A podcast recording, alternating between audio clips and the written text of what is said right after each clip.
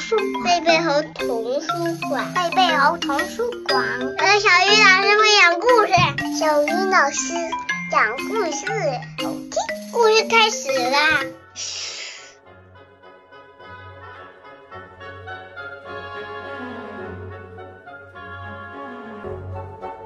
亲爱的小朋友们，大家晚上好，欢迎打开贝贝猴故事宝盒，我是你们的好朋友小怡老师。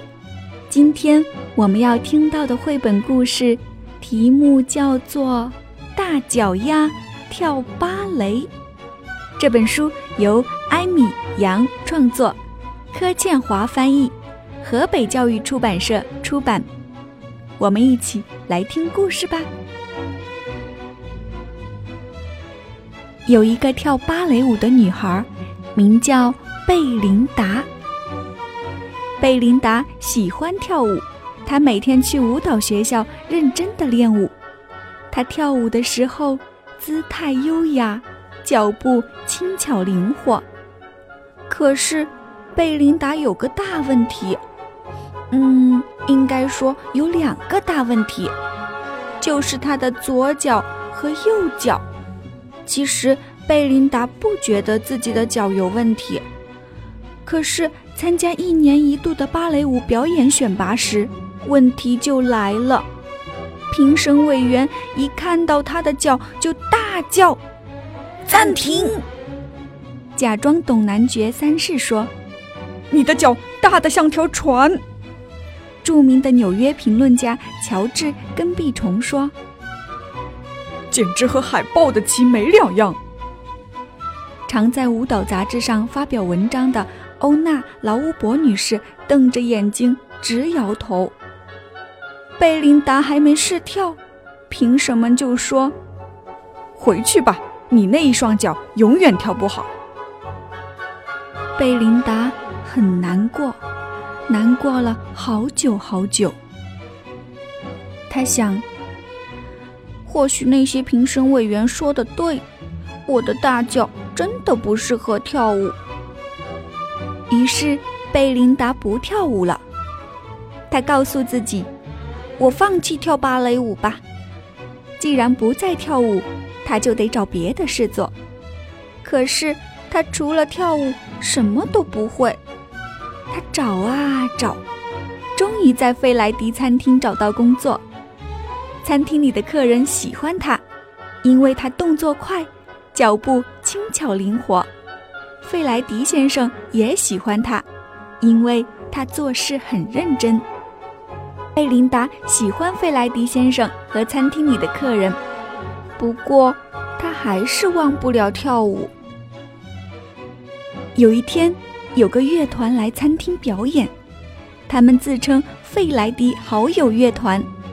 在餐厅开门营业前，他们先练了一首轻快的曲子。贝琳达的脚尖忍不住一上一下的跟着打拍子。接着，他们开始演奏浪漫又抒情的乐曲。不知不觉中，贝琳达跳起舞来了。这些音乐家每天到餐厅演奏，贝琳达每天趁客人还没上门。就随着他们的音乐跳舞。